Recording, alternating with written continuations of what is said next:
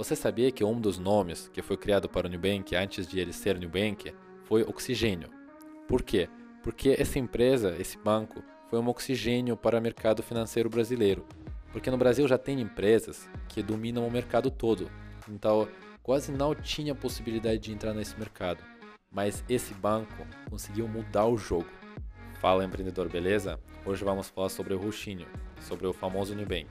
Uma coisa que eu já posso falar sobre a empresa, que ela tem um marketing diferente, porque eu acabei sabendo sobre ela pelas indicações, não pelo site. Então, se as pessoas querem compartilhar e falar sobre alguma empresa, para mim já significa que essa empresa é muito diferenciada. E assim, como o Nubank é um aplicativo, é um banco sem agências, muitas pessoas falam que é um aplicativo muito bom, muito intuitivo. Mas será que o Nubank é só um aplicativo bonito? Ou será que tem alguma coisa por trás que faz ela a empresa de sucesso no Brasil. Tem empresas que você consegue enxergar que eles têm uma criatividade, uma, uma coisa diferente. Então, isso assim, isso dá uma tesão de entender, de estudar, de aprofundar, de hackear tudo que nós falamos aqui no podcast. Se você ainda não me segue no Instagram, me segue, porque aqui nós falamos sobre assuntos que agregam valor para você. Você ainda não conhece que esse podcast tem no Spotify? Também entra lá, ouve lá, porque é muito mais prático, muito mais fácil de ouvir. Lá você coloca fones e pronto recebe conteúdo de qualidade. Vamos lá, alguns fatos rápidos sobre a empresa. Nubank. Sede da empresa fica em São Paulo. Empresa fundada em 2013. Primeiro serviço que foi disponibilizado pela empresa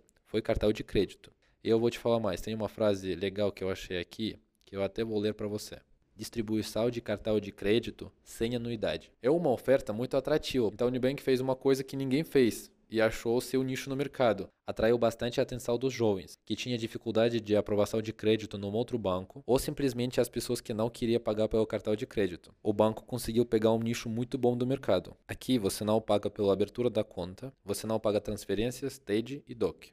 Outra coisa que é importante de falar sobre a CEO da empresa, que ele é um colombiano um gringo, que a ideia inicial da empresa começou da experiência dele de abrir uma conta aqui no Brasil que eu entendo muito bem ele. Quando eu veio a primeira vez num banco, eu vi todo esse procedimento para entrar. E numa das entrevistas, ele falou que ele queria criar um negócio para simplificar a vida dos brasileiros. Então eu acho é uma ideia muito simples e muito importante de querer fazer um negócio que vai ajudar para os outros, porque os bancos que já existem no Brasil, eles são muito grandes. Para eles o objetivo principal é lucrar mais.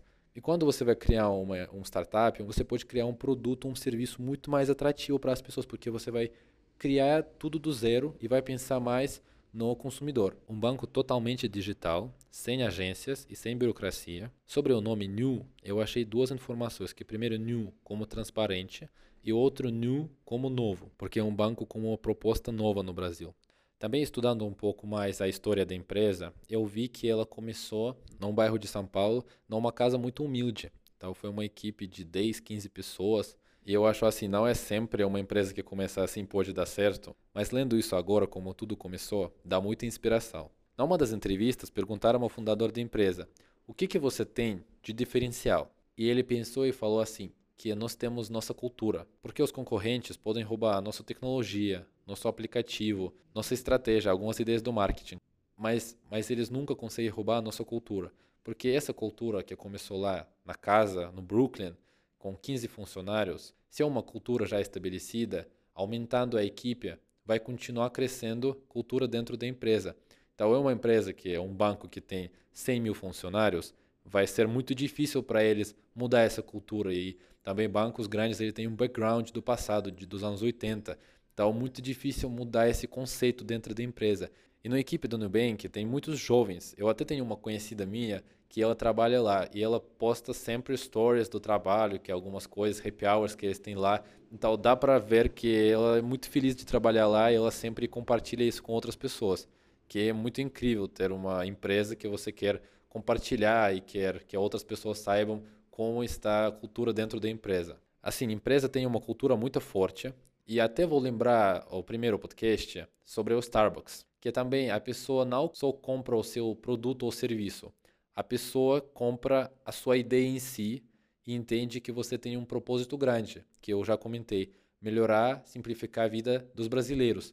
Então a pessoa quer ser parte desse propósito grande que traz muitas pessoas novas para a empresa a conhecer e querer ser cliente. Também vi algumas comparações do aplicativo do Nubank com outras empresas e que o aplicativo é muito intuitivo, que todo mundo fala super bem sobre o aplicativo, que o atendimento é muito legal e foi até uma comparação interessante de quantos cliques você precisa fazer para fazer uma transferência.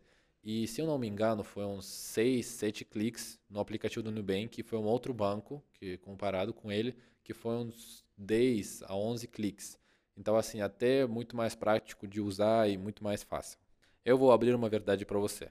Que Nubank não é o único banco, tá o top que existe. Tem um outro banco na Rússia. Eu não sei exatamente que ano ele foi criado, antes ou depois do Nubank, mas é um banco que chama Tinkoff. E a proposta dele é muito parecida com o Nubank. A equipe tem uma cultura muito forte, o aplicativo do banco é excelente e que mais importante, a qualidade de atendimento. Eu vou te falar mais, que eu tenho um amigo meu, um amigo muito próximo, que ele trabalha nesse banco na Rússia. E ele falou para mim sobre a qualidade de atendimento, porque todo mundo fala sobre qualidade de atendimento aqui no Nubank. Uma estrutura enorme muitas pessoas envolvidas no atendimento de qualidade. Então, aqui no Nubank, também eles não deixam as outras empresas fazer atendimento. Todo atendimento de qualidade que o banco faz, todos são funcionários da empresa. Então, a pessoa tem motivação para fazer isso. Se você vai contratar uma outra empresa para fazer atendimento, não vai ser igual, não vai ser o mesmo propósito. Isso falou o próprio CEO da empresa. Não sei se esse podcast ficou muito longo, mas ainda tem duas coisas que eu quero falar.